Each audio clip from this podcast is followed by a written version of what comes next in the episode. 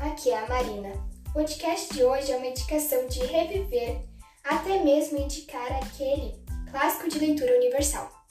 E o meu especial é O Pequeno Príncipe, do autor francês Antoine de Saint-Exupéry.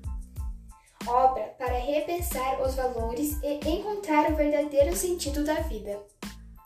As crianças com certeza adoram, e não há adulto que não se emocione ao se lembrar de quando leu. Quem não lembra da famosa frase?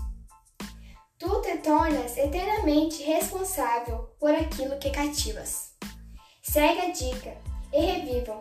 Até a próxima!